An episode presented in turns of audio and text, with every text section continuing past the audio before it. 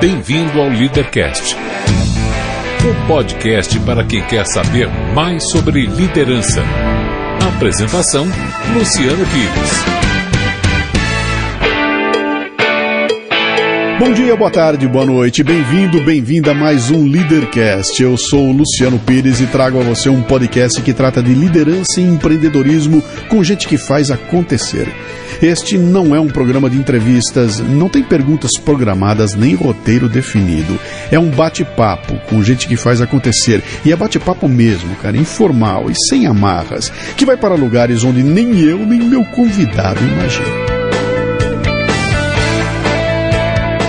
Hoje converso com meu amigo Bruno Garchagen, escritor, podcaster, um jovem intelectual brasileiro com uma visão cristalina sobre política social e os desafios para o Brasil chegar lá.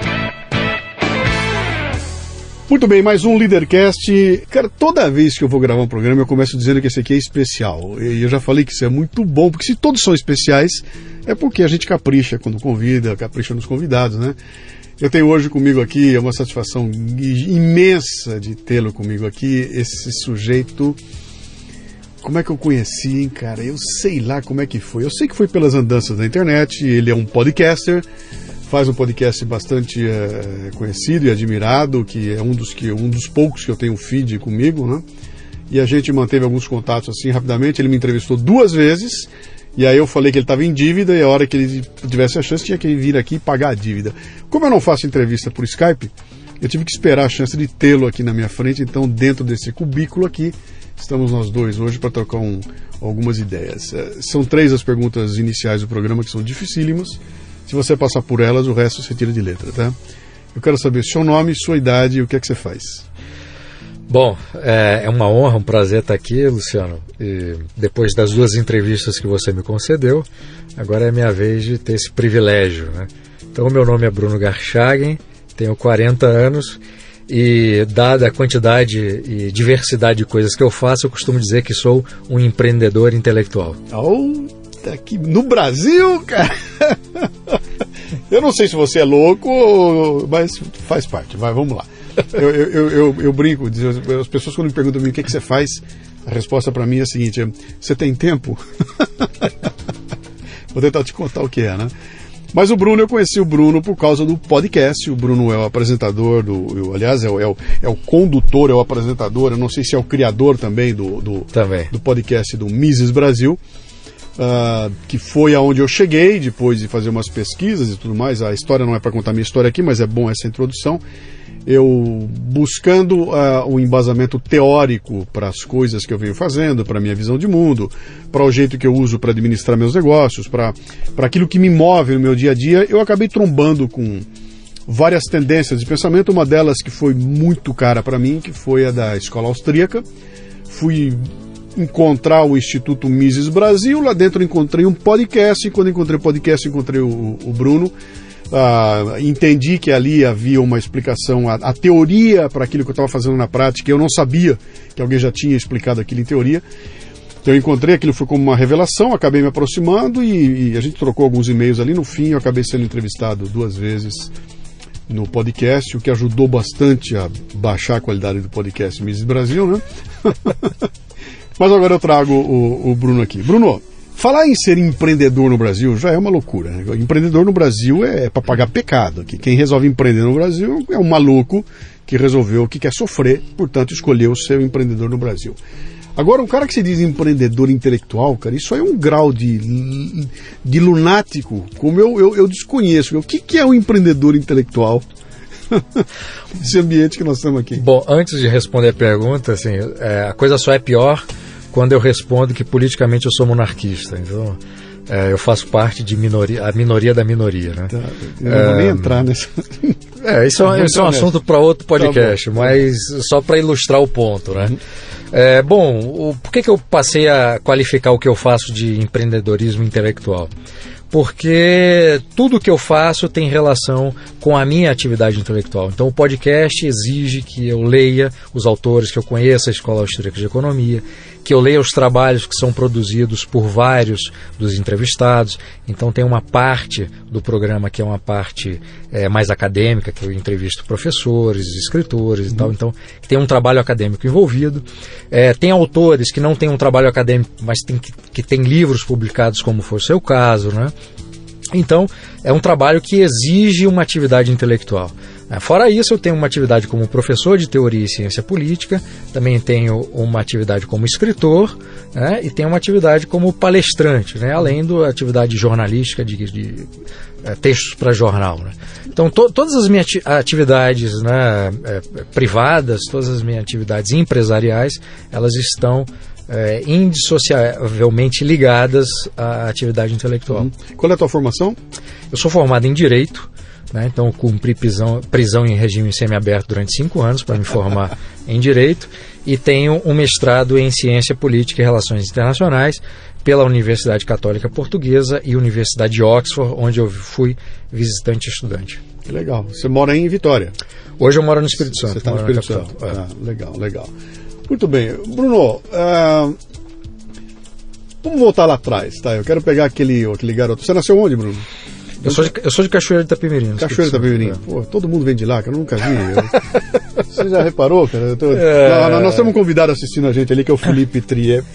Felipe Trielli, da Panela Produtora, grande que é um Felipe. amigo comum, uma grande figura. Então, de vez em quando eu olho para ele para ver as risadas que ele dá lá, porque ele já conhece o Bruno há um bom tempo, né?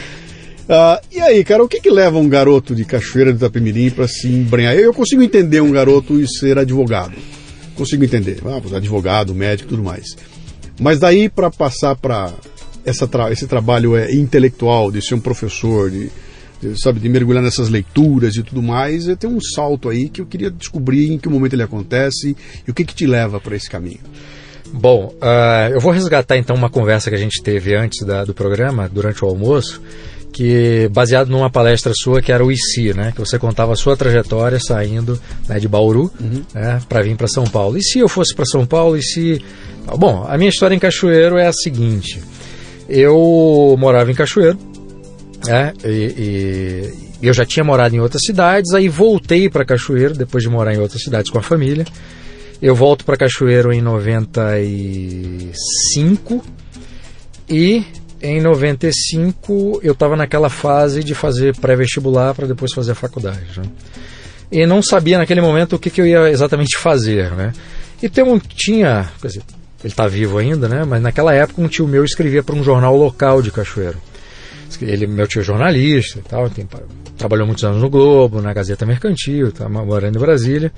E esse meu tio escrevia crônicas para o jornal local, né? E meu é, irmão, na verdade ele é meu tio avô, é irmão do meu avô. Meu avô gostava sempre, sempre gostou muito de ler e me passou a, a me, me, apresentou esses textos do meu tio. Eu comecei a ler aquilo e nesse período de pré-vestibular eu comecei a escrever é, redação, né? Para para disciplina de redação e via que eu conseguia escrever, né? É, de forma, obviamente, ainda muito tosca, mas que eu, que eu conseguia escrever e gostava daquilo. E aí comecei a, a insistir, né, revisando os próprios textos e tal, eu gostava muito da professora de redação na época. Paralelamente a isso, eu conheci um grande amigo desse tio-avô, que já escrevia para o jornal, da mesma geração, né, portanto, mais velho do que eu. Então, para para o ouvinte ter uma ideia, nessa época eu tinha 19, 20 anos e esse, é, e esse amigo do meu tio avô, ele tinha por volta de 45 por aí. Então havia uma diferença de idade significativa. E eu passei a, a conversar com ele, em virtude dessa amizade dele com meu tio, e de interesses comuns por literatura. Né? Estabelecemos uma amizade e foi ele que salvou a cidade para mim, né? E acabou salvando a minha vida porque ele foi uma espécie de mentor né, intelectual é, na literatura. Uhum. Então nos encontrávamos semanalmente, né? Para fazer uma, uma celebração à rainha da Inglaterra e à Escócia. Né? Então bebíamos uísque, conversávamos sobre literatura e ouvíamos basicamente jazz. Então uhum. foi lá uma é, graduação, pós-graduação, mestrado, doutorado no universo cultural. Quer dizer, dá para dizer que você também salvou a vida dele na cidade. É, provavelmente ele estaria muito solitário se, se não fosse uhum. se não fosse a minha companhia semanal. Mas isso me apresentou um mundo é, para além dos morros que cercam a cidade.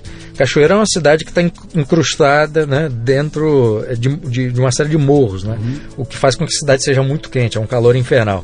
Né. Mas a, a, a, vida cultural, né, esse início de vida intelectual é, com esse mentor, esse grande mentor, Fernando Carvalho Gomes, foi que fez com que eu visse é, a, a, cidade como a primeira etapa de um mundo maior. Né? Então, que eu passasse a ver né, o mundo para além dos, do, da, dos morros que cercavam a cidade. Uhum. E me fez ter vontade de procurar outras coisas que estavam além de Cachoeiro. Então, a, a história toda começa daí. E... De, detalhe, eu, eu, de vez em quando eu dou um espetáculo aqui, tá? Que eu, eu não estou te entrevistando, nós estamos batendo um papo aqui, né? Detalhe, isso no mundo pré-internet, no mundo em que o canal para você poder ver o mundo lá fora ou era a televisão e o rádio normal, ou eram os livros e as publicações, jornais e revistas. Quer dizer, você não tinha essa coisa fabulosa que é um aparelhinho na tua frente e que com dois cliques você está dentro da biblioteca de Luxemburgo, de Leningrado, de, de, da Inglaterra, de onde quiser, né?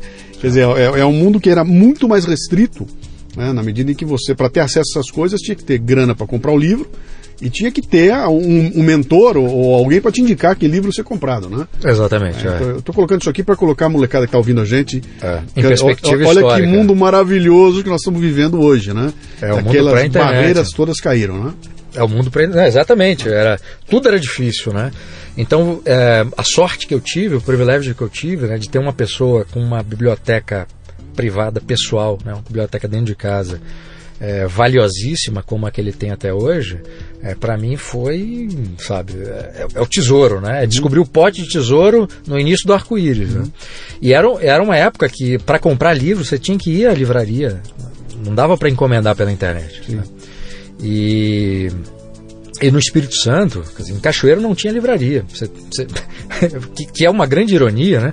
Cachoeira, terra do Rubem Braga, do Newton Braga, que é irmão dele, que escrevia maravilhosamente bem, um grande poeta, uhum. mas que não teve a projeção nacional que o Rubem teve, porque decidiu voltar em Cachoeira por conta de uma, uma, uma, uma circunstância familiar, né?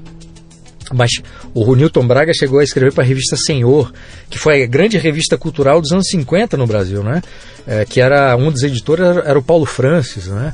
E que apresentou muita gente para a cultura nacional. Era uma revista extraordinária.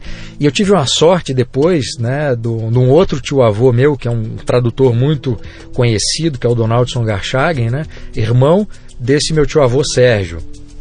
O Donaldson é, tem a coleção completa da revista Senhor, porque ele comprou na época. Hum. Então eu pude ler a coleção inteira porque ele tinha isso, né? E, e, bom, eu vou chegar ao Dom depois, porque quando eu vou para o Rio, né? Mas nessa época em Cachoeira era época, então, para você comprar livro, você tinha que ir à livraria, né? Então eu tinha que sair é, de Cachoeiro para ir para o Rio, para Vitória, para comprar livro. Alguém que viajasse, ele próprio, me trazia livro. É, para ver filme, por exemplo, eu, eu era fascinado pelo Orson Welles, né? Então, para eu ver um filme do Orson Welles, eu não tinha um cinema para ver. Então, uhum. eu tinha que comprar as fitas em VHS, né? Que é um mundo pré-histórico, né? Então, provavelmente, uma parte do seu público ouvinte é um público ouvinte que vê vídeo, vê filme pelo YouTube ou né, pelo Netflix, né? ou tem cinema à disposição. Então era uma época que Cachoeiro sequer tinha cinema. Uhum. Né? Os cinemas. No, até os anos 50 em Cachoeiro, Cachoeiro tinha oito cinemas. Uma cidadezinha é pequeníssima, com oito cinemas concorrendo. Quando eu estava lá, estou falando de 95, já não tinha cinema nenhum. Então, para eu ver os filmes do, do Orson Welles, eu precisava comprar as fitas em VHS. Bom, resumindo, é, é, eu estava numa cidade em que tudo eu considerava contra para qualquer pessoa que quisesse ter uma vida intelectual.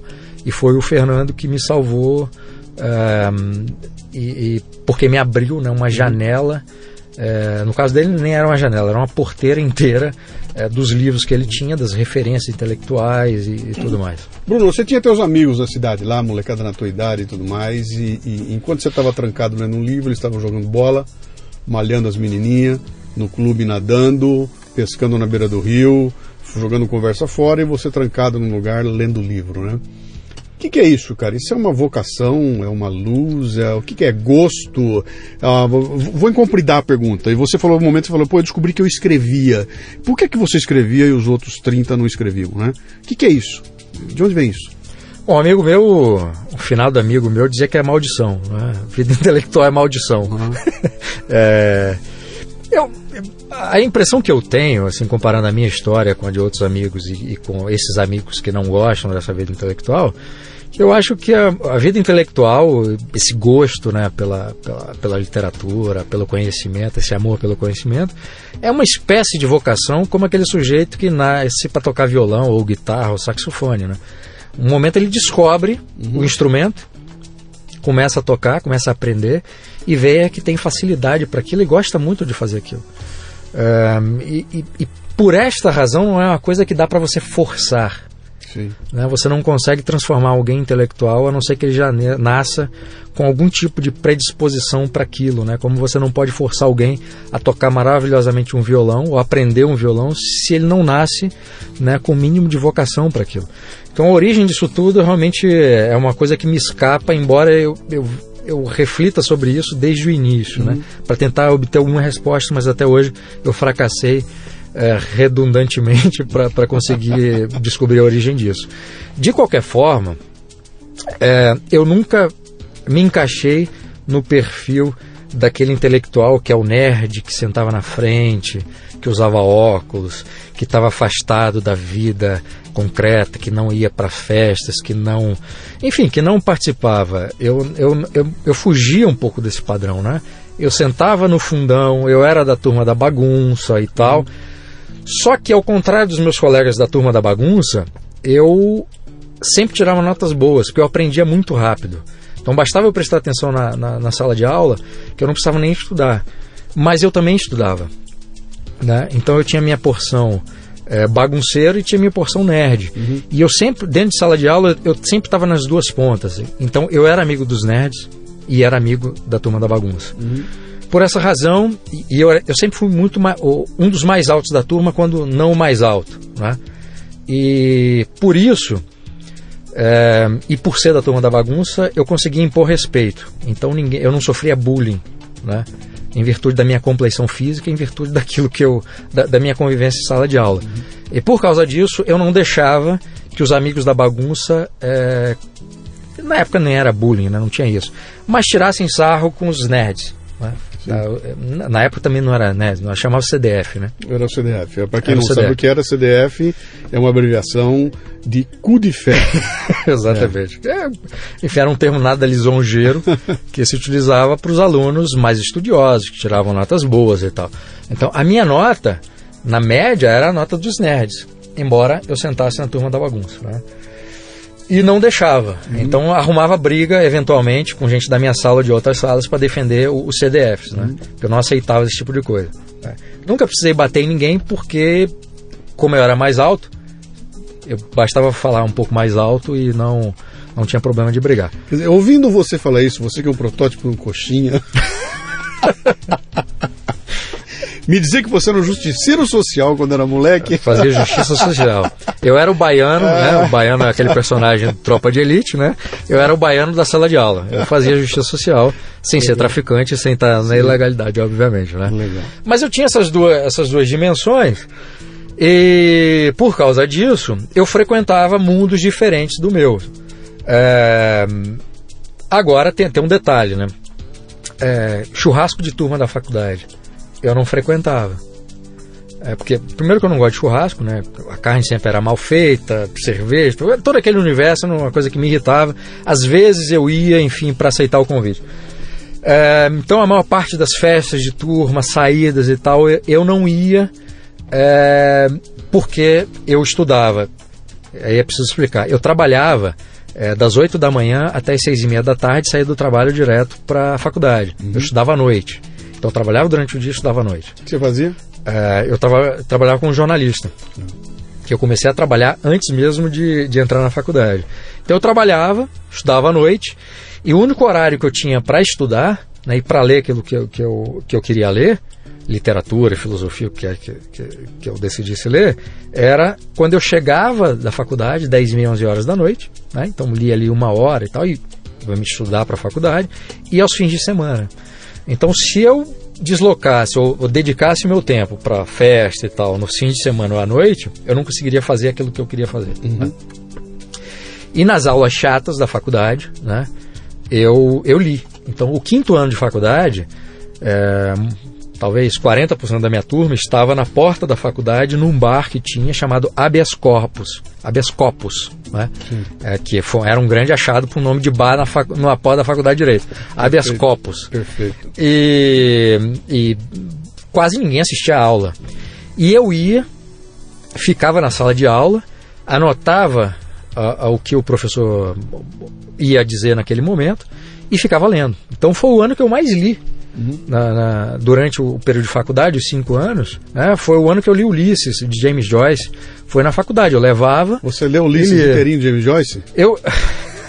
Vê, isso parece uma espécie de perversão sexual, né? É, é, é, Mas é o seguinte, eu li Ulisses a primeira, a primeira vez que eu li Ulisses na tradução do Antônio Ais.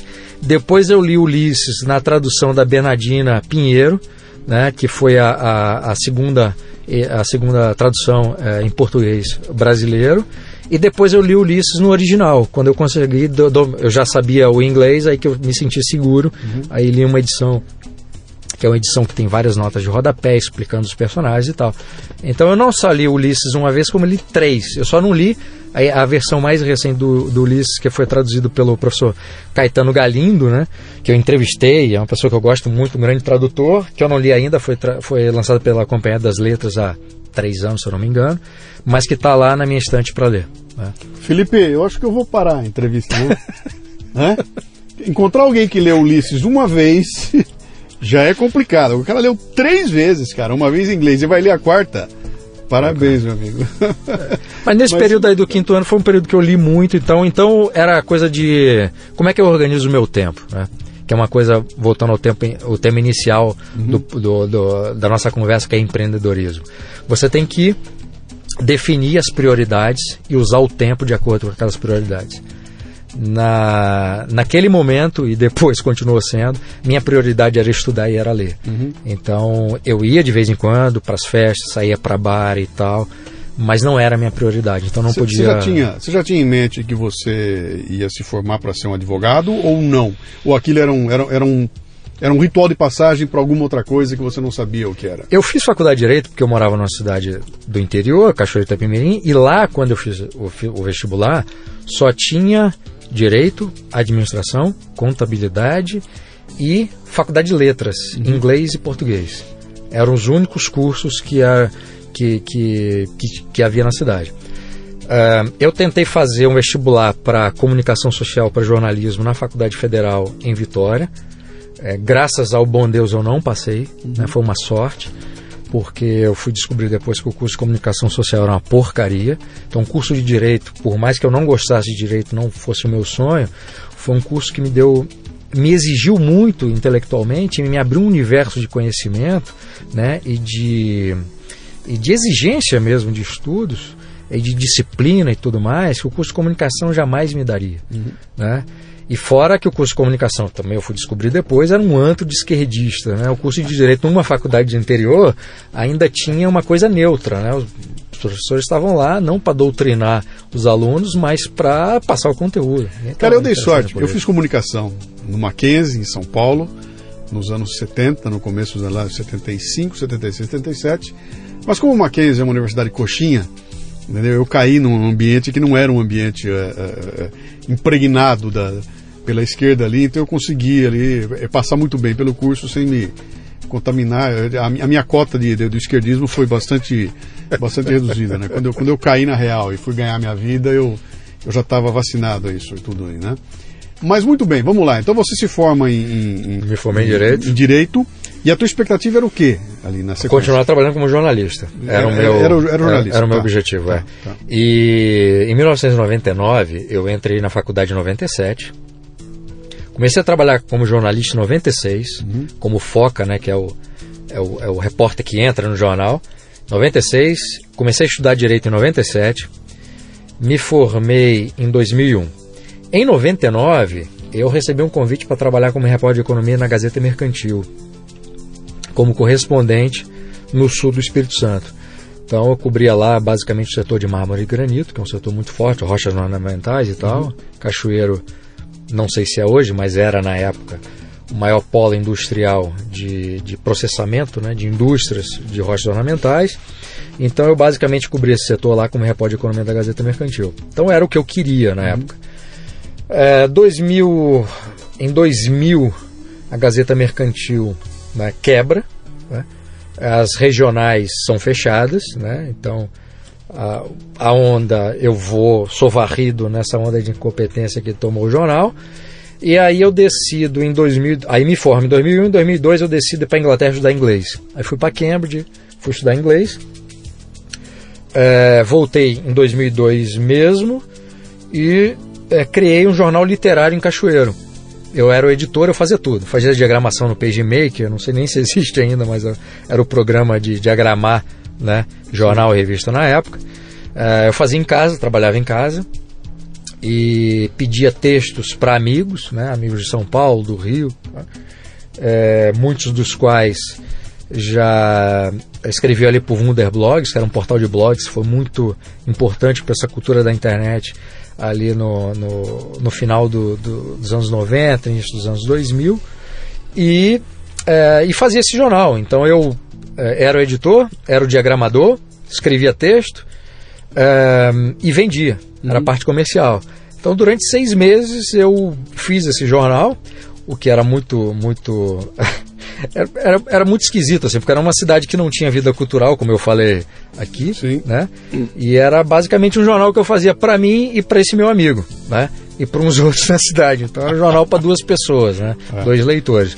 E eu consegui fazer um acordo muito interessante para um jornal, esse jornal que eu comecei a trabalhar, um jornal local de Cachoeiro, que uh, eu criava, eu fazia o jornal, entregava o produto pronto e eles imprimiam o jornal, eu não tinha gasto com isso, e o jornal virava o caderno de cultura do fim de semana. Uhum. Né? Então era um acordo operacional que eles ganhavam o produto pronto. Então não era uma tiragem de 100 exemplares, não? Era uma não, tiragem, era uma tiragem, é. era uma tiragem na época. Esse jornal tirava acho que 10 ou 15 mil exemplares para a cidade, né? Isso é um número fantástico. É, e era o único jornal diário da cidade, então uhum. o jornal tinha peso. O jornal aí chegava nos lugares e eu fiz esse jornal durante 5, 6 meses. Uhum.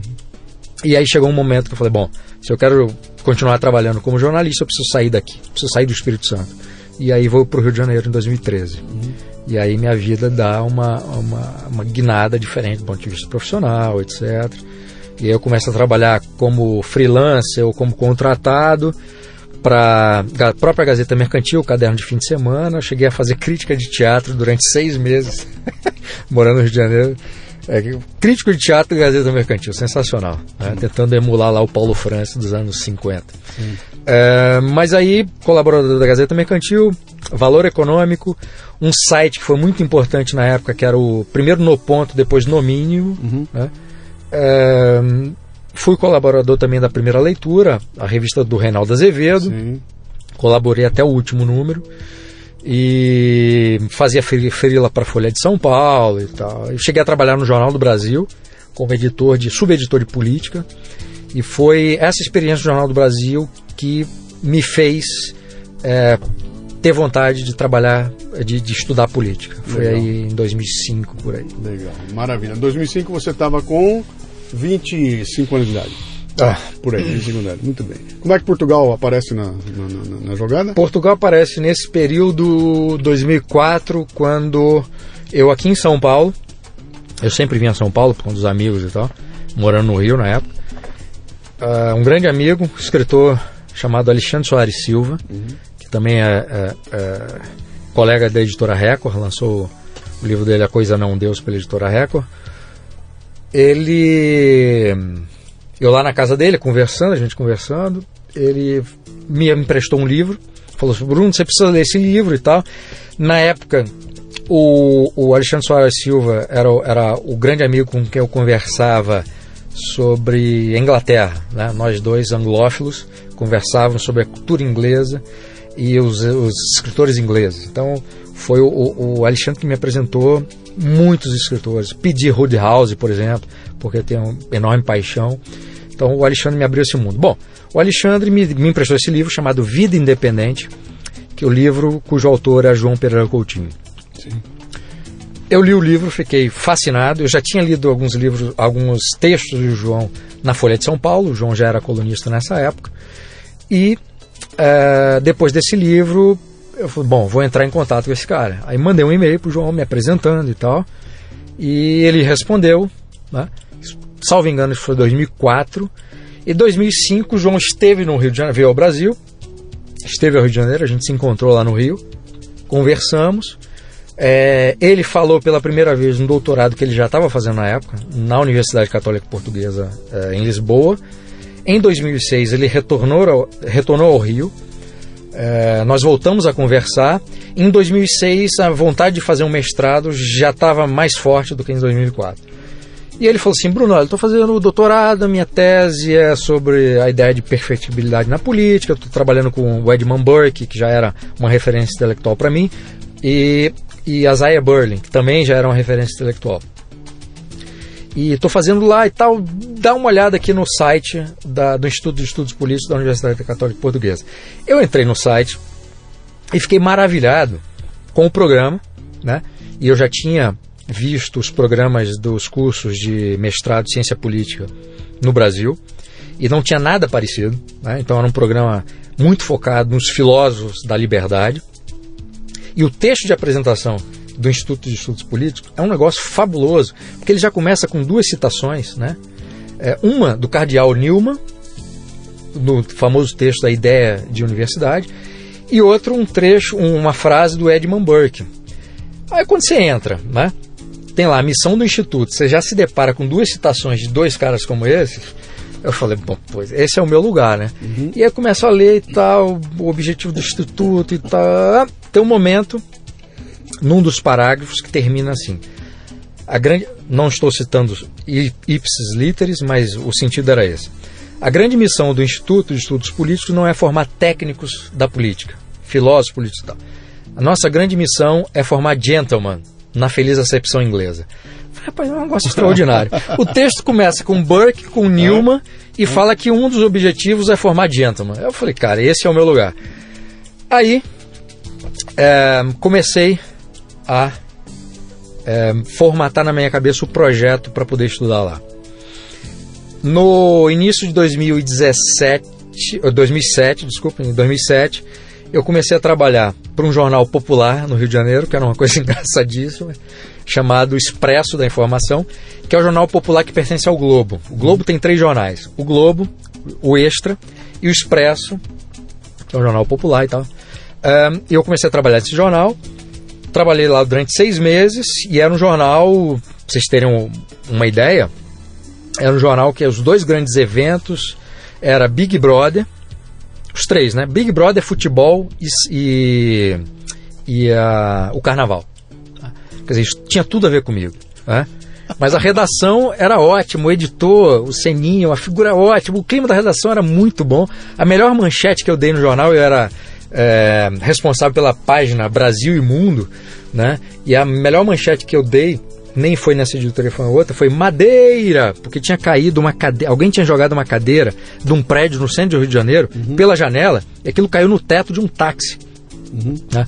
Então eu botei madeira no título para dar a, a, a, exata noção daquele troço. Bom, é, enfim, era, era, nesse jornal que eu trabalhava. Eu estava insatisfeito já é, para trabalhar como jornalista, eu sabia que eu queria escrever, mas a vida do jornalismo não era o que eu queria fazer. Dá uma pausa é. para mim. Dá uma pausa para mim. Uh, algum tempo atrás eu estava num, acho que era um programa de televisão, cara, fazendo uma entrevista lá e tinha junto comigo um outro pessoal. Um deles era um produtor musical. Um cara que também é um cara muito bom, fazer altas produções e tudo mais. E de repente a discussão começou a ir para um caminho que era a questão da boa música, da música comercial e tudo mais. E caiu ali na discussão do seguinte: você é um produtor musical, você tem um talento gigantesco, você conhece muito de jazz, a coisa mais fina da música, você sabe tudo aquilo. E de repente cai na tua mão o trabalho de produzir um disco de um artista popular no mais digamos que um funkeiro, um sei lá o que, um, um sertanojo universitário, cai na tua mão, que você sabe que é uma coisa de apelo totalmente comercial, o que, que você faz nessa hora? Você pega aquele teu talento, tudo, para produzir o melhor disco da sua vida, ah, você se entrega aquilo de corpo e alma para produzir da melhor maneira, porque você é um grande profissional e conhece muito bem aquilo, ou seja, o resultado vai, final será tecnicamente irrepreensível, mesmo que o conteúdo seja uma porcaria. Mas você fez a tua parte até o fim. Ou você vai levar aquilo na, na, na, na nas coxas. E a resposta dele foi: não, cara, eu vou produzir o melhor disco de sertanojo universitário da humanidade, porque tecnicamente vai ser o melhor do mundo, porque eu sou um profissional e não me importa o que está colocado ali, né? No teu caso, você está numa situação parecida, quer dizer, você é um cara que tem o um domínio, você escreve, você tem um, um, um intelectual interessante e está trabalhando num jornal que fala de Big Brother Brasil e essas outras coisinhas, né?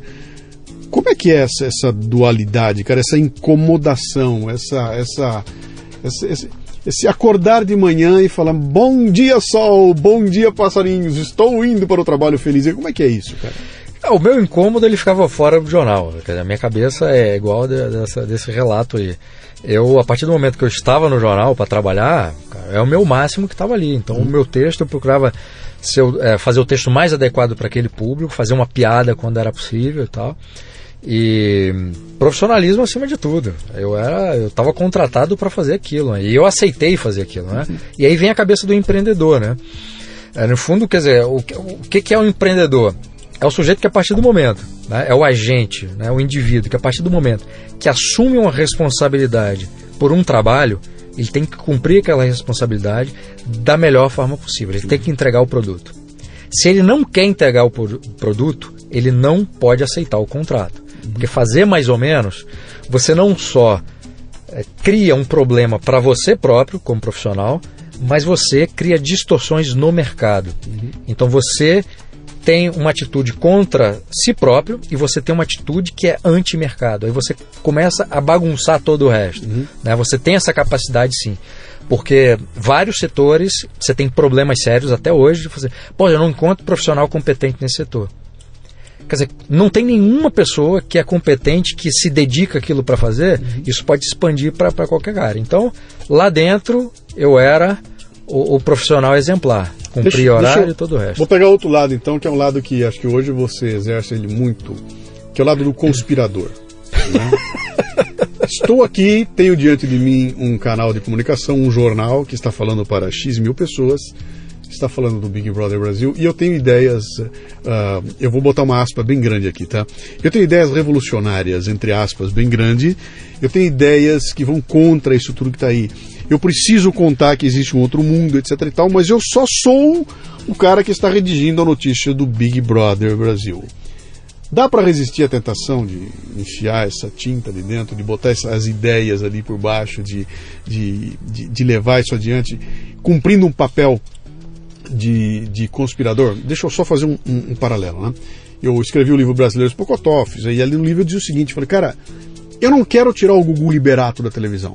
Porque se ele está naquele lugar e consegue ter aquele sucesso que ele tem, algum mérito esse cara tem. No mínimo, ele consegue falar a língua das pessoas. Então, ele não é para ele sair de lá. O que nós temos que fazer é enfiar um conteúdo nesse canal que está ali. O cara consegue falar com as pessoas. Como é que eu coloco um conteúdo que preste ali dentro? Nessa hora o conspirador vem fazer o papel dele, né? Então eu vou conspirar para que, mesmo que ele não saiba, ele está levando uh, algumas ideias adiante, né? Isso passava pela tua cabeça? Você já tinha uma, uma ideia de que é, daria para manipular de alguma forma, não no mau sentido, mas no sentido de você, cara, eu vou levar um, algo a mais. Além do entretenimento burro, eu quero levar alguma coisa a mais de conhecimento. Você já tinha uma visão assim? Dava para? Uh, não, nessa época eu não tinha, eu não tinha hum, a perspectiva de que era possível fazer isso. Uhum. Uh, isso começa depois. Isso já é resultado um, dessa minha ida para Portugal e do que eu estudei depois, né? Uhum. Se fosse na cabeça de hoje, talvez, embora o jornal tivesse pouca margem para fazer isso, mas uh, talvez desse para fazer alguma coisa, né? Levando sempre é uma coisa positiva, né? Positivo propositiva, sim, né? Sim, Aí sim, não é não é exatamente o ideal do revolucionário, do reformista, né? É, como é que você atua dentro de um ambiente que está degradado ou de um público que pode poderia ter mais e você pode encaixar dentro daquilo algo que ofereça-se a mais. Uhum. Mas nessa época eu não tinha, eu não tinha essa preocupação é, política. Eu não tinha, não tinha, não passava pela minha cabeça porque simplesmente isso, estava fora. Isso começa depois. Começa em Portugal.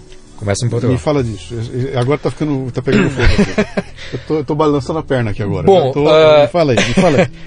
É, em junho de 2007, é, quando essa coisa de ir para Portugal já estava, esse projeto de ir para Portugal fazer o mestrado em ciência política já estava consolidado na minha cabeça, aconteceu um fato um tanto excêntrico, né, para usar uma, uma, um eufemismo eh, inglês, né, para contar o episódio, que ah, eu recebi um amigo meu para se hospedar lá na minha casa, né? Eu sempre tive amigos muito mais velhos, né? Esse amigo tinha na época 57 anos. Eh, e ele sempre se hospedava no meu apartamento no Rio, né? E ele foi se hospedar nesse momento. Ele estava, já tinha terminado de escrever a biografia do Rubem Braga, que foi lançada depois pela editora Globo e tem uma reedição por outra editora que eu já não lembro. Ah, o título da biografia é Rubem Braga, um cigano fazendeiro do ar. Biografia maravilhosa. Né? Rubem Braga, para quem não conhece, foi um grande cronista né, da- da- do, do jornalismo brasileiro entre os anos. Talvez entre os anos 50 e 70, ou talvez até os anos 40, já, já não lembro.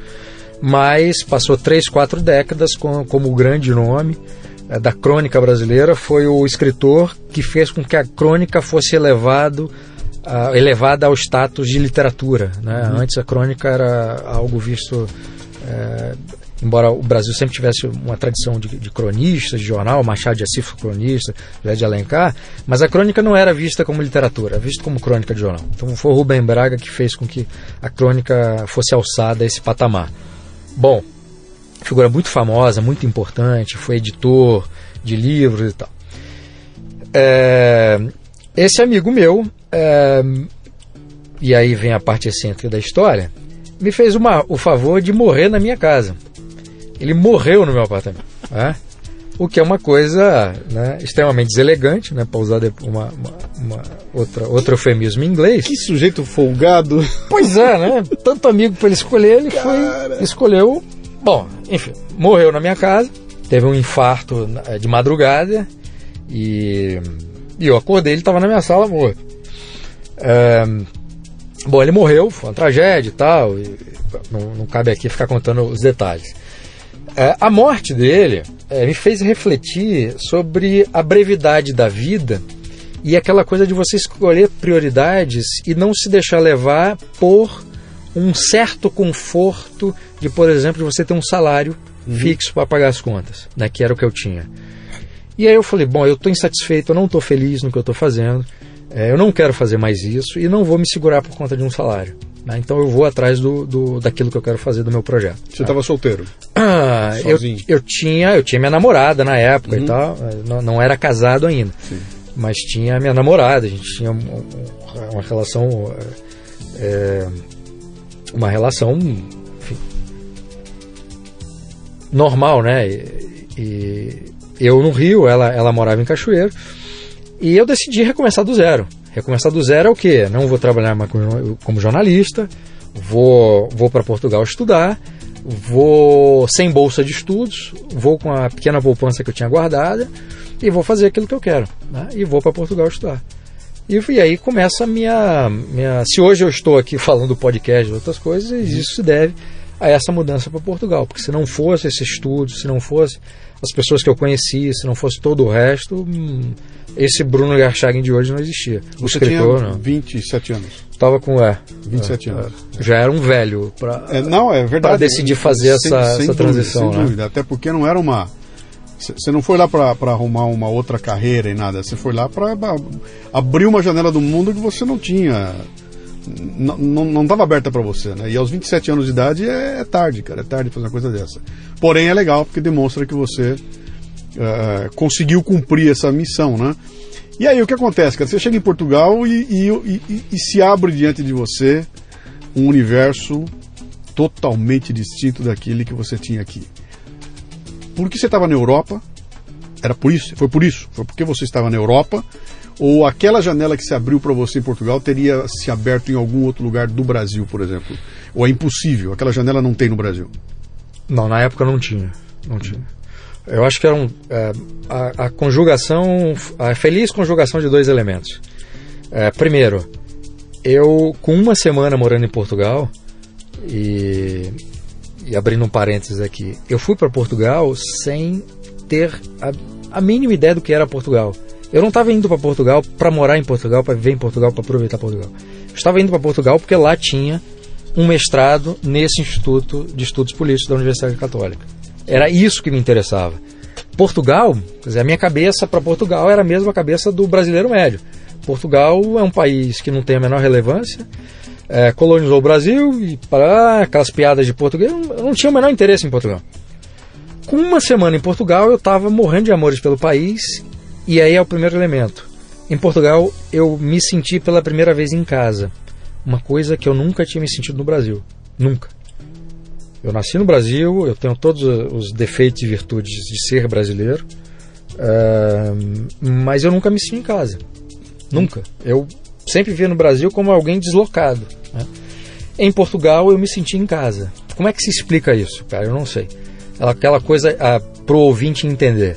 Quando você é criança, você está na sua casa, no seu quarto, você tem aquele ambiente que para você é familiar, é aconchegante, e aí você, porque seus pais te levam para passar um fim de semana na casa de tios que você não gosta muito, é, mas que você é obrigado a ficar lá no fim de semana.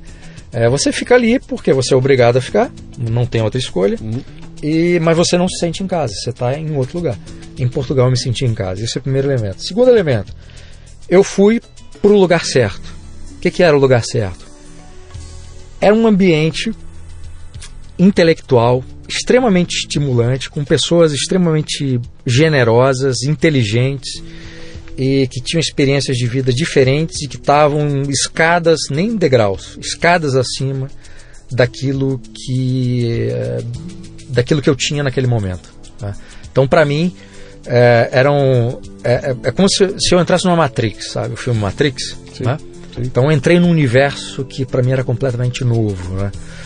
E foi isso, essas duas coisas. Uhum. Uh, me sentir em casa e estar num ambiente que me permitia é, com um trabalho duro, com persistência, com paciência, com trabalho, é, perseverança, com tudo aquilo que o empreendedor né, tem que fazer, é, esse lugar o lugar que me dava todas as oportunidades para fazer isso e ser bem sucedido.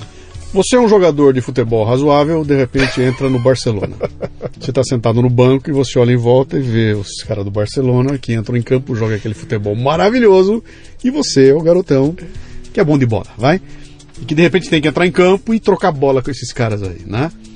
Uh, um brasileiro, tudo bem, você entende o que eles falam, ele entende que mas não é o teu idioma, você não está na tua praia, não é tua casa, embora você se sinta em casa lá, mas você de repente está diante de um grupo de pessoas que têm um preparo muito maior que o teu, que falam num nível maior do que aquele que você tinha e que você tem que tomar cuidado ali para não, não ser o bobalhão da turma lá, né? Uh, isso não te intimidou? Um, em alguns momentos, sim. Um, e aí o que, que, eu fazia? Eu ficava calado para não dizer bobagem, né? Uhum. Um, o que me facilitou, isso intimidou, obviamente, uh, e eu ficava calado. Ao ficar calado, a minha reação instintiva era uma coisa que me salvou durante toda a vida, que é amor pelo conhecimento. Uhum. Né? E o amor pelo conhecimento não é uma, uma, uma decisão utilitária. Eu, eu, não gosto do conhecimento para usar aqui ou ali, ou para escrever melhor, para escrever um livro. Não é isso. É uma coisa. É, imagina aquela pessoa que adora voltar à história do violão, que adora violão. Então acorda, olha pro violão e quer tocar. Aquela pessoa que adora, sei lá, comer. Uhum. Então acorda, faz lá o café da manhã e gosta de comer. Então imagine cada ouvinte nosso, imagine aquilo que gosta mais, aquilo que sente prazer. Então essa é a minha relação com o conhecimento. E quando eu me vi, né, o reserva lá do Barcelona no meio daqueles craques, cara, o que eu tenho que fazer aqui é aprender. né? É, esse é o meu objetivo e eu tenho que ter essa humildade, né? Uhum. E, e, a humildade é um dos elementos estruturais para quem quer construir uma vida intelectual. Uhum. Você, você tem que ter essa humildade para aprender, para perguntar quando não sabe, para chegar perto das pessoas que você admira. Olha, me dá uma dica de livro. Eu não entendi muito bem aquilo que você escreveu. Tem que ser sempre essa posição. Sim. E humildade também quando é o, o, a coisa contrária, quando você já atinge um determinado um, ehm, algumas conquista algumas coisas, uhum. né? O seu nome é, atinge uma determinada projeção e as pessoas chegam perto de você querendo alguma orientação e tal. Então você também tem que ter essa, é, é, essa humildade para humildade e disponibilidade para ajudar quem, quem quer. Então, assim, voltando ao, ao, centro da sua pergunta, né? Quando eu me vi naquele lugar, eu, falei, assim, eu, eu, eu estou no lugar certo para aprender. Tá. Você tinha 27 anos, provavelmente a tua expectativa seria ficar ali 3, 4 anos, ao final dos quais você teria 30, 31 anos de idade, tô certo? Por aí, né? Isso. né? 30, 31 anos de idade, o cara já é um adulto que devia estar encaminhado na vida, cara. Qual era a expectativa que você tinha ali na frente? É, tudo bem, eu sou um buraco negro, vou capturar tudo isso para aqui para que eu faça o que da minha vida? Olha, essa angústia de idade, ó, eu preciso, eu já podia ter estar com família, com patrimônio, com emprego, com uma uma é, uma resolução profissional já já definida e tal. Quando eu saí do Brasil para estudar, isso tudo ficou para trás. Uhum. Então, naquele período que eu estava estudando, minha preocupação era estudar e, obviamente, fazer dinheiro para pagar as contas, né? Então, eu trabalhei nesse período como freelancer para o Brasil e tal. Escrevi para o Valor Econômico, para a própria Folha. É, fiz uns freelas lá para Portugal e tal, inclusive para o João Pereira Coutinho, uma pesquisa que eu fiz na Biblioteca Nacional dos artigos dele para um livro que ele ainda vai lançar. É, mas eu não tive essa preocupação, pô, eu já tenho tantos anos, eu tenho que fazer isso e tal, não. Minha preocupação era aprender. É. E, e aí, quando acabou, aí sim. Uhum. Bom, agora eu preciso. Mas a minha expectativa, depois que eu cheguei em Portugal, não era mais voltar para o Brasil. A minha ideia era ficar lá. Eu voltei é, em 2010 em virtude de um, de, uma, de um imprevisto familiar. Mas o objetivo não era voltar ao Brasil. Uhum. É, mas foi ótimo que, tenha, que eu tenha voltado. Legal. Então vamos, vamos pegar uma parte interessante aqui agora. Você contou uma história fascinante, né? Que é muito diferente das pessoas que eu entrevisto aqui, porque a maioria de quem eu entrevisto aqui está envolvida em algum objetivo profissional, vou crescer, etc. E tal. Numa, é, não me lembro de ter entrevistado ninguém que tivesse essa coisa. O meu negócio é é, é, a vida intelectual de alguma forma, não é para ter aquela profissão, é acumular esse conhecimento que uma hora isso vai, isso vai virar alguma coisa, né? Mas aí você volta ao Brasil. E a, impressão que me dá é que você tirar um, um véu da sua cabeça, né? tirar um véu dos seus olhos e você volta para o país onde você saiu com uma visão de mundo que já não tinha mais nada a ver com aquela que você tinha quando saiu daqui, né? E você desembarca no Brasil e vê o quê? Bom, em vez do, do 2010, véu. 2010, 2010, é, tá. 2010. Em vez do véu, me tiraram foi aquele tubo aqui do Matrix, né? Uhum. um tubo que encaixa na nuca do sujeito. É, bom, para piorar a história, quando eu volto em 2010, eu volto depois de, de, ter passado por Portugal e ter passado por Oxford. Dizer, o que torna a volta ainda é, mais dramática, né? É, eu voltei para o Brasil e aquele sentimento de deslocamento de não pertencimento, ele ficou ainda mais grave, né? Porque eu vi, eu, porque eu já tinha experimentado uma sensação que eu nunca tinha experimentado antes, que é aquela sensação de me sentir em casa. Então voltar para um lugar que eu já não me senti em casa, depois de ter passado por isso, ah, dizer, o, o, drama é pior, né? Você está tá me lembrando Olavo de Carvalho falando que ele é um espermatozoide que por acaso caiu aqui. Eu sou um espermatozoide que por acaso caiu no Brasil, cara. Não sei por que vai parar lá por acaso, né? Pois é. Aí, aí o que, que acontece? Eu volto pro Brasil e aí o, a primeira, o primeiro choque é no aeroporto, sempre. Né? No aeroporto, voltar e, e, e me deparar com a como é que eu vou falar isso sem parecer arrogante e deselegante?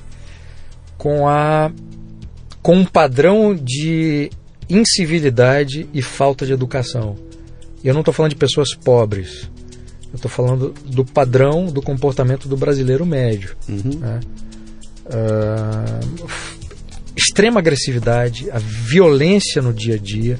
A gente tem a ilusão, e eu em algum momento acreditei nisso também, embora não me reconhecesse nesse grupo, que o brasileiro era um, um, povo alegre, simpático, carinhoso e tal. Cordial. Cordial. Não tem nada disso, assim. Eu, eu, eu, isso ficou muito evidente quando eu voltei, né? O brasileiro é um, é um, povo extremamente agressivo, né? Ele pode ser carinhoso, afável quando ele te conhece. Mas no ambiente público, que é onde importa, né? Porque é onde... É, você não, não lida o tempo inteiro com pessoas da sua família nem com seus amigos, né? Você, e você circula para um lado e para o outro. Então, como é o trânsito no Brasil? Né? O sujeito buzinando o tempo inteiro e xingando e não sei o quê.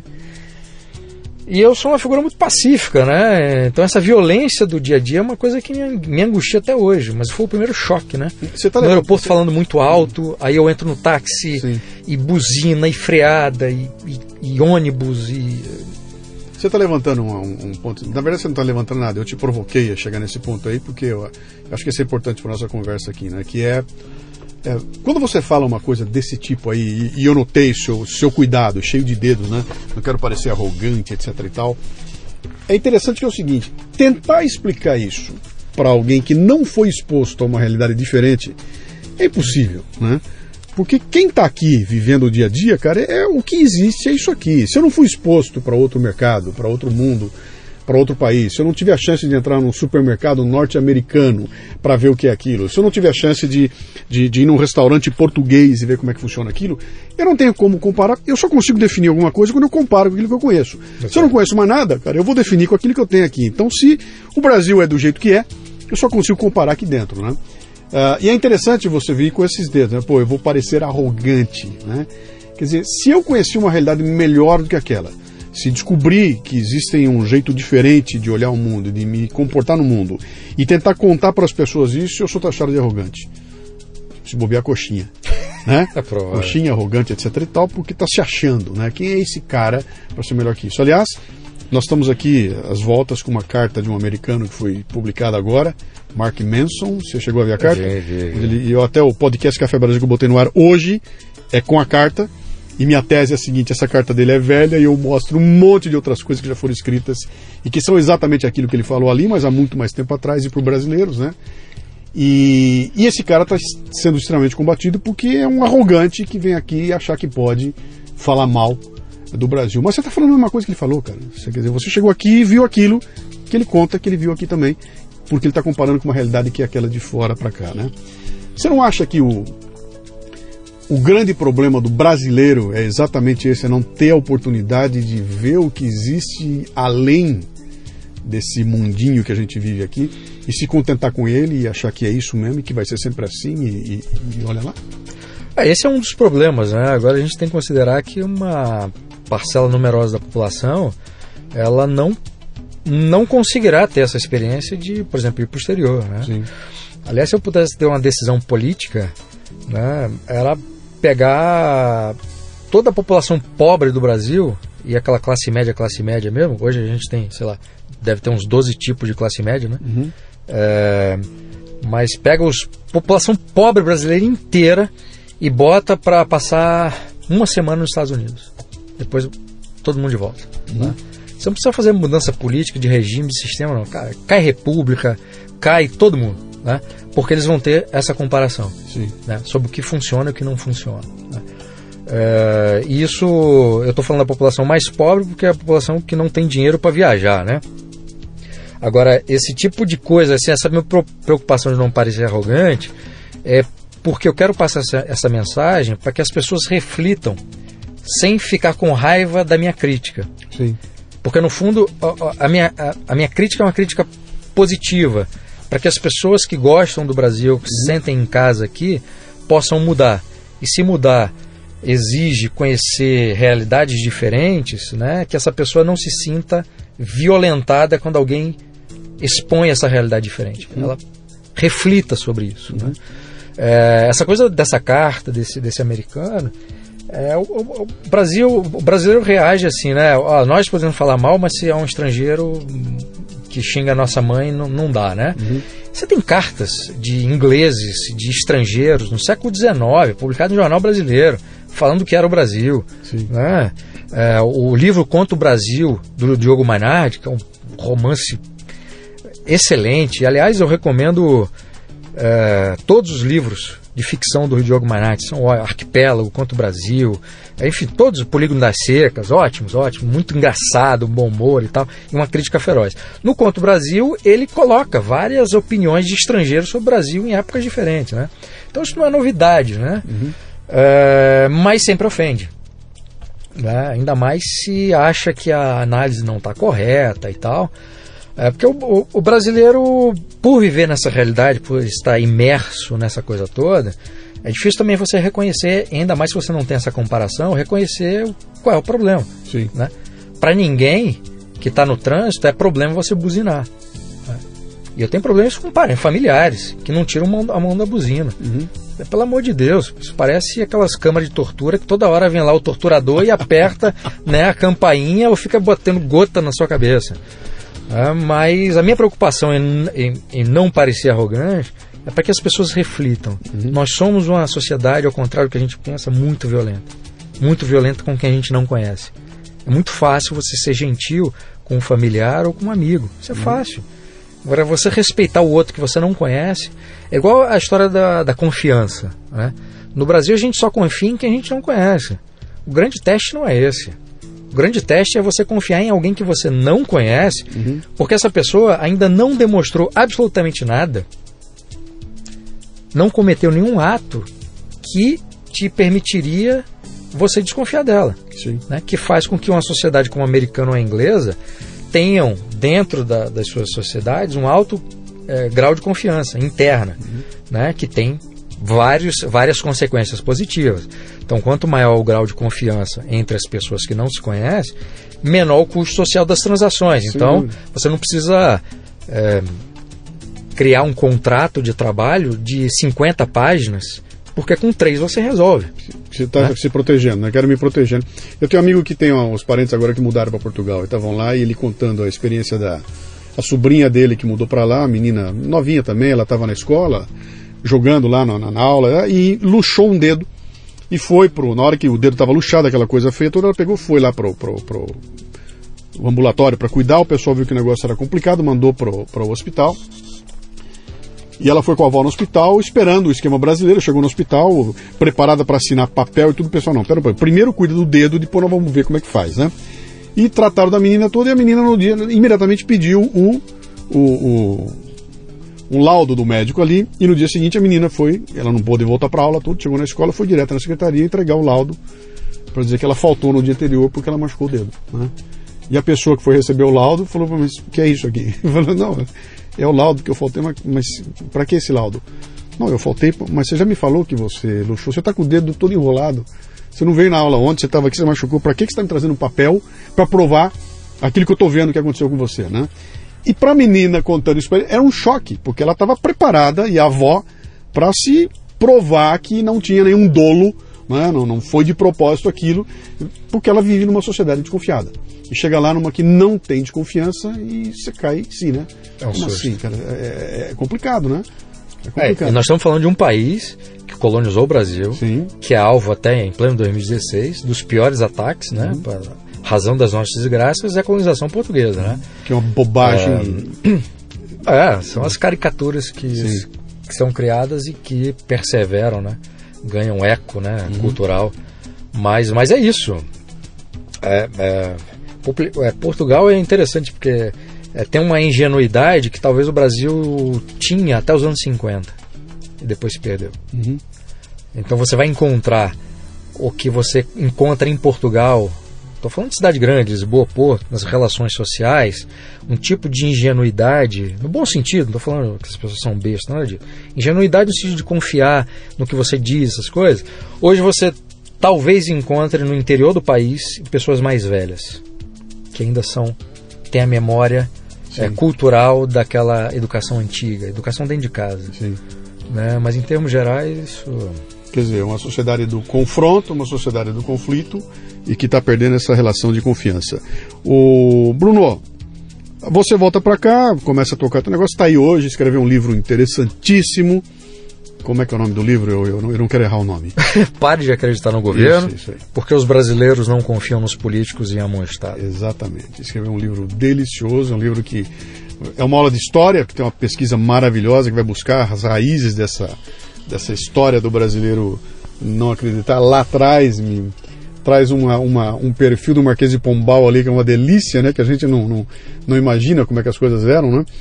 Ah, e você se coloca aqui de repente dentro de um ambiente que é ainda é hostil a determinadas ideias que você defende, eu defendo também, que são ideias de um, de um mercado mais livre, de uma sociedade mais independente, do ser humano capaz de ser dono das suas escolhas, onde o, o Estado não tem aquela mão peluda gigantesca em cima, onde a gente tem a liberdade para empreender e arque com a, os custos e os ganhos disso, de forma que cada um possa exercer sua, sua escolha individual, né?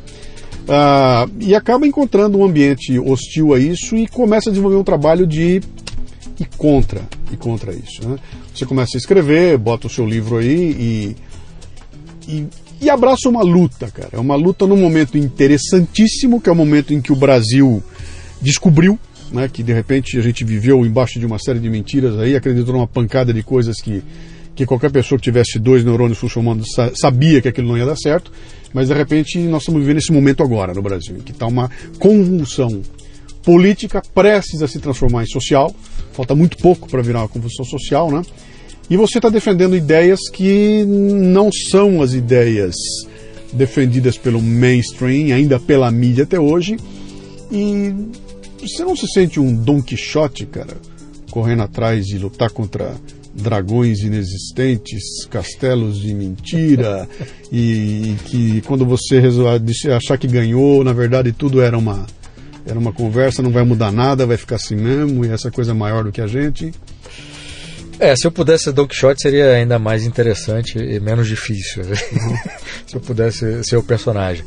Mas, assim, em 2009, quando eu comecei a efetivamente viajar pelo país, fazendo palestra, trabalhando com isso, né? Divulgando as ideias da liberdade, eh, era mais difícil, assim, comparando 2009 com 2016, o Brasil é outro. 2019 eu traba... ó, 2009 eu trabalhava para uma organização, um instituto chamado Ordem Livre, e foi criado um, um evento chamado Liberdade na Estrada. Então a gente viajaria o país, né, fazendo palestras em universidades públicas e privadas. 2009 fui eu que organizei nesse grande evento nacional. Eh, era uma palestra de três horas, duas horas e pouco, tal, com dois, três palestrantes, apresentando essas ideias para os estudantes universitários. Era difícil encontrar gente para organizar. Depois era difícil que esses organizadores conseguissem um espaço nas universidades, porque ninguém queria. E depois era difícil conseguir público. Então era tudo difícil. Aí nesse momento acho que essa imagem do Don Quixote ela é, é, é, era mais adequada. Sim. Né? Uh, em 2015, que foi ano passado, que eu viajei né, pelo país lançando o livro, pô, primeiro que eu não conseguia atender todos os convites que, que surgiram. Né? Então não precisava mais ir atrás. Já tinha um universo enorme. É, e todos os lançamentos que eu, que eu fiz, é, livrarias e, e, e, auditórios lotados. Uhum. É, foi impressionante. Você estava no, no, no, evento de São Paulo, né, na, no lançamento em São Paulo, Sim. aquilo começou acho que 7 ou 7 e meia. Eu saí de lá acho que 10 e meia da noite. Uhum. Né, uma fila enorme, muita gente, muitos amigos, muita gente interessada. E isso foi pelo país inteiro. Eu fui para João Pessoa, fui para Natal, fui para fui para Recife, fui para é, fui para Belo Horizonte, Vitória, Curitiba, Florianópolis. Eu- Isso, é o resultado de um trabalho de formiguinha de eh, alguns abnegados. É, Não há no dúvida, início pouca, né? pouca gente, depois a coisa tomou uma proporção gigantesca, né? Hoje não, hoje tá hoje a coisa tá, tá mais fácil, né, de fazer. Obviamente é preciso considerar o que isso não tem relevância política alguma ainda, né? Sim, Então isso é um trabalho que, que tem feito diferença no plano social. sim. né? A política com P maiúsculo. A política com P minúsculo, que é a política formal, né, nas câmaras, nas câmaras de vereadores, assembleias legislativas estaduais, Congresso Nacional, Isso ainda não tem relevância. Né? Uhum. É, começa a entrar agora né, uma certa discussão com alguns parlamentares, isso começa a mudar. Alguns deles já perceberam que uma parcela da sociedade caminha para esse lado e são políticos que não são ideológicos, são políticos que querem simplesmente ser eleitos. E o que, que esses caras fazem? Veem a movimentação de uma parcela da sociedade, querem esse nicho como eleitor Sim. e começam a assumir bandeiras. Né? Então já é comum agora partidos e políticos defenderem redução de carga tributária, defenderem redução do tamanho do Estado. Uhum. A gente, em 2009 não tinha ninguém. É, eleição passada teve um dos candidatos que defendeu no Jornal Nacional a privatização da Petrobras. Antes da Petrobras é, surgir como sendo o pivô do, do da, né? O, o, pivô não, mas o centro operacional uhum. é, de tudo que está se descobrindo com a Operação Lava Jato. Né? Uhum. É, mas é um, é um trabalho. É, no fundo, é um trabalho para você ter um país melhor. Sim. Né? Quer dizer, eu não tô, eu não tô propondo revolução, eu não estou propondo golpe, e nem as pessoas que defendem as ideias da liberdade. No fundo, é você mudar esse tipo de mentalidade, né? Uhum. Estatista que nós temos, que o Estado tem que fazer tudo, o Estado deve ser o grande agente social, político, econômico tal. É uma contradição, né? Que, que uma passada da população já percebeu que existe e outra ainda não. Né? E aí, para ilustrar o ponto com um exemplo, manifestações de 2013, as pessoas foram para as ruas de forma legítima, etc. Mas o que elas pediam? Mais educação, mais saúde, mais ensino, mais transporte de qualidade. Elas estavam pedindo mais governo. Uhum. Sendo que o governo era o agente causador daqueles problemas. Né? E, e a, essa população não conseguia fazer uma conexão entre uma coisa e outra. Por que, que não conseguia? porque esse debate não é público, não é publicado. Né? Os jornalistas são estatistas, eles pensam com a ótica do governo.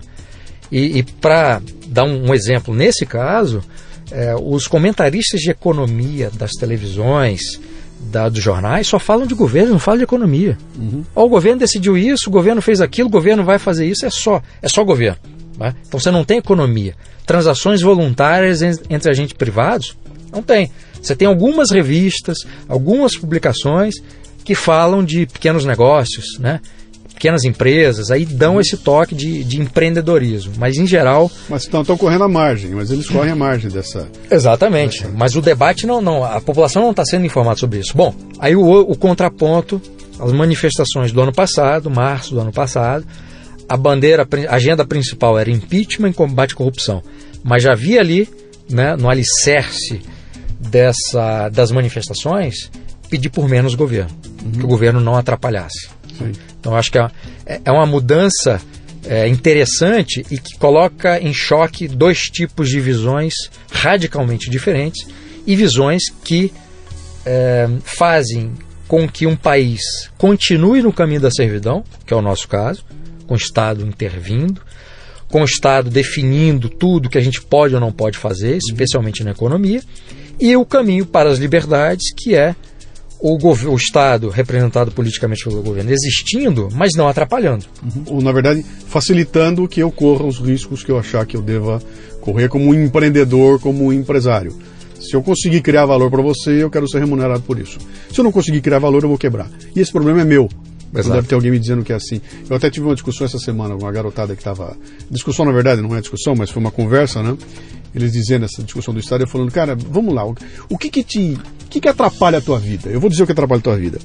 É a companhia aérea que te sacaneia, é a tua companhia telefônica que te sacaneia, é a companhia que te vende internet de 10 MB e te entrega 2 é a tua TV a cabo que te sacaneia, é o banco que te sacaneia, é a seguradora, o seguro de saúde que te sacaneia, é a montadora de automóvel que te sacaneia. Não, são, são esses. Cara, esses são os, os, os segmentos da sociedade mais controlados pelo Estado. O Estado está presente neles de uma forma brutal, ele controla tudo ali. E esses são os caras que te sacaneiam. Você parou para pensar que não é para botar mais Estado, é para tirar o Estado daí? Não, mas o que, que é isso? Vai virar uma bagunça? Falou, não, cara, eu quero o seguinte: abra deixa que uma companhia aérea coreana venha voar aqui no Brasil. E ela vem aqui, você vai ver o que vai acontecer. Porque no momento em que aparecer alguém e você tiver a oportunidade de escolher, muda tudo, cara. Porque começa a própria competição. É, mas você está pregando. Aí a conversa vai para E, e, e, o que você vê é um véu de ignorância gigantesco, Exato. exatamente por não haver comparativo. Quer dizer, eu não sei como é que é lá fora, eu não posso entender se seria bom ou ruim aqui. Cara, isso dá outro programa inteirinho. dá, é Só isso aí dá outro programa inteirinho, né? Muito bem, já estamos chegando ali na nossa, no nosso final. Bruno, só para te fazer uma provocação então agora para a gente ir, ir para o final aqui mesmo, né? Como é que você enxerga o Brasil assim? Me dá cinco anos, tá? O Brasil daqui a cinco anos. Como é que você enxerga e o que, que a gente devia fazer para essa coisa entrar nos trilhos e, e, o Brasil começar, se não for daqui a cinco anos o país que a gente quer que ele seja, mas ele pelo menos entrar no, no rumo e começar a caminhar na direção que interessa para nós. O que, que nós temos que fazer aqui, nós, que não somos políticos, que não temos o poder de, de mando, nós aqui, como quem está ouvindo o programa? Certo. Bom, é difícil falar é, só da nossa responsabilidade, porque como o Estado é muito intervencionista, né, não há nada do ponto de vista econômico que a gente possa fazer que não esteja atrelado ao Estado. E quanto mais o Estado entra num processo de degradação, né, no caso do atual governo, quanto mais o governo gasta, quanto mais o governo deve, mais o governo aumenta tributos. E o aumento de tributação ele tem um, uma, uma influência negativa assim, brutal, porque você tem que reorganizar toda a sua vida né, para cumprir essa expropriação. É, os custos aumentam e por conta de todo o drama que foi construído por esse mesmo governo de atrapalhar a economia, você não consegue compensar né, fazendo mais negócios com esse aumento de custo de tributação e de todo o resto, energia elétrica e tal. É, então, esse componente político, ele, ele tem, enfim, infelizmente, né, dada a nossa, a nossa conjuntura política, ele tem um papel central no sentido de atrapalhar. Né? O que, que a gente pode fazer que não depende de governo? Ó, primeiro caso é, se você é um empreendedor, continuar empreendendo e tendo soluções criativas para poder um, aproveitar a crise de uma forma economicamente viável, né? tem setores que não conseguem ter muita margem assim para usar a criatividade e sair de onde do buraco em que se meteu e tal, ou que, ou que foi metido, né? Mas, enfim, cada empresa, cada empresário, cada empreendedor vai ter que arrumar algum tipo de solução mais ou menos criativa para poder lidar com essas contingências da política que afeta diretamente a economia. E, então esse é o comportamento do agente econômico. Né? A gente vai continuar fazendo as coisas apesar do governo. Uma outra dimensão é o empresário brasileiro de qualquer tamanho, o pipoqueiro, o vendedor de picolé, o microempresário, o médio empresário, o grande empresário, o CEO das grandes montadoras, ele tem que saber o seguinte: se ele financiar ou legitimar por ação ou omissão, quer dizer, fazendo algo ou deixando de fazer algo, para que esse sistema político continue, a situação não vai mudar absolutamente nada. Então vou voltar daqui a 30 anos, daqui a 20 anos a gente vai conversar sobre as mesmas coisas. E a pesquisa que eu fiz é, para o meu livro, né? E o meu livro tem como grande fio condutor o intervencionismo do Estado brasileiro ao longo da nossa história e de que forma que esse intervencionismo ele cria uma cultura política e desenvolve também uma mentalidade estatista de dependência ao governo tem que fazer as coisas. É, o meu livro mostra isso de forma evidente. Se os empresários continuarem ou financiando campanhas políticas de político, de partido político, que, que eles sabem de antemão que vão entrar no governo e vão criar novas regulações, vão aumentar tributos, vão piorar o ambiente que, que já existe, esse empresário que financia ou legitima por ação ou omissão, ele é corresponsável pelo estado de coisas. Uhum. Então não adianta só reclamar do governo. Ele tem que se sentir moralmente responsável por aquilo para que o processo de desilusão por ter sido agente direto por esse estado de coisas, faz com que ele mude. Né? Tem um, um, livro fazendo uma comparação aqui. Tem um livro do professor americano chamado Paul Hollander, chama-se O Fim do Compromisso. Ele mostra o fim do o compromisso. Fim do compromisso. Tá. Ele mostra como que nos países comunistas, como se deu o rompimento de determinadas pessoas que faziam parte da elite dos partidos, ou pessoas que trabalhavam na burocracia desses lugares. Como é que essas pessoas romperam com esse compromisso ideológico? Cara, 90 e tantos por cento, quer dizer, a maioria esmagadora dos exemplos que ele traz, são de pessoas que, para romper o compromisso com a ideologia e com o partido, tiveram que sofrer algum tipo de desilusão psicológica. Sim. Teve que haver um trauma. Porque só eu dizer para uma pessoa, olha, se você defende o atual governo, o atual partido, olha o que eles fizeram. Eles não destruíram só a economia do país, não, eles destruíram um monte de coisa. Né? É uma degradação moral, ética. Ele não vai ser convencido por argumentos. Uhum. Né? E a experiência que eu tenho de relatos, de ouvir relatos, nos lançamentos do livro, etc., de pessoas, de ex-membros né, de, desse partido, que saíram por algum tipo de desilusão, ou porque descobriram que o partido é corrupto, ou por descobrir, ah, mas teve a desilusão. Uhum. Simplesmente o aspecto retórico, né, de eu tentar Sim, te convencer sim, por argumento, sim, não adianta. Né? Então os empresários têm que ter a noção de, ser- de são- de que são ou foram corresponsáveis por esse atual estado de coisa. E se quiserem mudar alguma coisa, tem que eles têm que assumir esse compromisso de não financiar político nem partido que depois vão atuar contra o mercado e contra a própria sociedade brasileira. E, e o oposto também, né, Bruno? Que é financiar aqueles que, que- em que você tem gente nova aparecendo aí, gente que não é do, do ramo, digamos assim, que não é político profissional, tem propostas interessantes aparecendo por aí que de repente merecem. Tem, tem é, é, eu até brinquei ontem, eu estava falando isso ontem, o pessoal.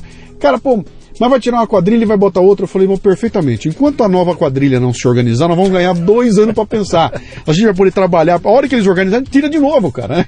Porque pelo menos a gente tem uma, a chance de desorganizar essa máquina de, de, de- de jogar o país para baixo. né? Oh, e financiar pessoas que pessoas que estão na, na, numa luta feroz contra esse tipo de coisa, Quer dizer, a favor dos empresários.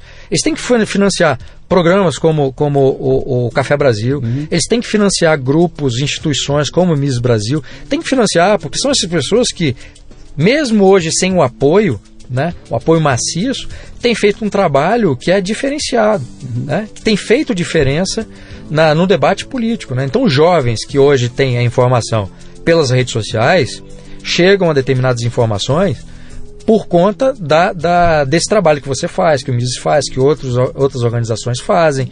Né? Então, essa produção de conteúdo, divulgação de ideias, ela é fundamental para você mudar o clima de opinião Sim. e a partir da mudança do clima de opinião, você tem pessoas dentro desses universos com vocação política que vão sair dali e vão entrar na política formal.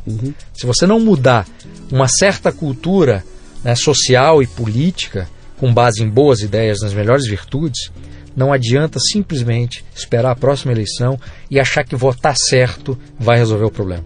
Se a gente tivesse o poder hoje de destituir todos os políticos com mandato para substituir no, no dia seguinte, eu tenho certeza que não ia mudar absolutamente nada em termos de prática política. Porque todos os políticos que estão no poder e os políticos que estão esperando para a próxima eleição são frutos dessa mesma mentalidade estatista e intervencionista. Eles estão indo para fazer com que o Estado faça mais. Então toda a campanha é vereador prometendo coisas. Ah, vou fazer mais isso. Sim.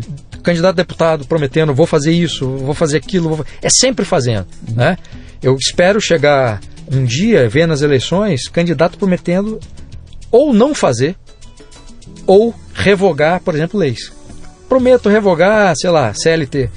Prometo revogar, não sei o quê. Então, revogar, revogação. A gente precisa de menos lei, não é demais. Prometo trazer de volta os saleiros às mesas de Vitória. revogar aquela, aquela coisa esdrúxula, né? É. Quer dizer, aí você tem essa ótica do intervencionismo que resulta em coisas esdrúxulas, como esse caso do sal, Uhum. é, em Vitória e também no Rio Grande do Sul. Rio Grande do Sul, Rio Grande do Sul, é Porto Alegre. Porto Alegre. E você tem coisas esdrúxulas que não chegou a ser lei, que foi um vereador de Vila Velha, Espírito Santo, ao lado da capital Vitória, que apresentou um projeto de lei na, um projeto de lei na Câmara de Vereadores querendo proibir as noivas de casarem sem calcinha nas igrejas da cidade. Então, quer dizer, isso tem um fundamento né, autoritário intervencionista. Eu Claro. quero proibir as noivas de. Quer dizer, começa proibindo a noiva de calcinha, começa proibindo saleiro, depois. Sabe-se lá quando é Quer dizer, o céu é o limite, né? Grande Bruno, quem quiser encontrar o Bruno, quem quiser ter acesso ao teu trabalho, como é que te encontra? Bom, eu tenho o blog brunogarchagen.com e eu o tô o no Garchagen é com SH. uh, G- G-A-R-S-C-H-A-G-E-N.com. Eu tô no Facebook, uh, estou no Twitter e, e é isso. E nas, Google melho- Plus. e nas melhores livrarias. E nas melhores livrarias, o livro continua sendo distribuído pela editora Record. Pare de acreditar no governo. Muito bem. Grande Bruno, muito obrigado pela presença. Foi uma honra, Vamos, vamos voltar, tem mais assunto aí. se Deus quiser. O Leadercast chega até você com o apoio da DKT do Brasil, que possui a maior linha de preservativos e géis lubrificantes do país, com a marca Prudence. Além disso, a empresa se orgulha de contribuir com a DKT Internacional, que mantém 21 programas de marketing social em 19 países. Quando você compra um produto da DKT do Brasil, está ajudando a financiar projetos de planejamento familiar e prevenção às doenças sexualmente transmissíveis no Brasil e no mundo. Visite o facebook.com/barra DKT Brasil. Na hora do amor, use prudência. O Leadercast é lançado por temporadas e já temos dezenas de entrevistas publicadas. Para livre acesso a todas as temporadas completas, você precisa ser assinante da Confraria Café Brasil. Saiba mais acessando leadercast.com.br.